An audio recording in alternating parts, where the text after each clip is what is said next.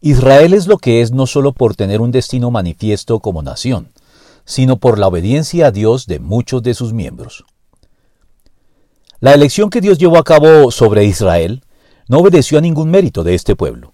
Por el contrario, Él te eligió para que fueras su posesión exclusiva entre todos los pueblos de la tierra, aunque no eras el pueblo más numeroso, sino el más insignificante de todos. Lo hizo porque te ama y quería cumplir su juramento a tus antepasados. Deuteronomio 7 del 6 al 8. La nación no había pues hecho nada que la hiciera merecedora de esta gratuita elección. La fidelidad de Dios a ellos se debió únicamente al compromiso y las promesas que Dios había anunciado en su momento a sus antepasados Abraham, Isaac y Jacob, conforme a la soberanía divina que declara, tendré clemencia de quien yo quiera tenerla y seré compasivo con quien yo quiera serlo.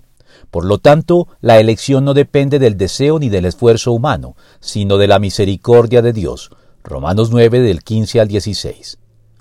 Sin embargo, aunque la elección que Dios hace del creyente no obedezca a ningún mérito de su parte, sino a la libre y soberana misericordia divina, una vez elegidos esto coloca sobre nuestros hombros, además de los privilegios del caso, también responsabilidades ineludibles, que en virtud de la gratitud que Él nos merece al habernos elegido contra todo pronóstico, nos impulsan a responderle de manera espontánea, de la manera en que lo hizo el profeta, ante la pregunta abierta que Dios sigue formulándole a todos y cada uno de los miembros de su pueblo. Entonces oí la voz del Señor que decía, ¿A quién enviaré? ¿Quién irá por nosotros? Y respondí, Aquí estoy, envíame a mí. Isaías 6, 8.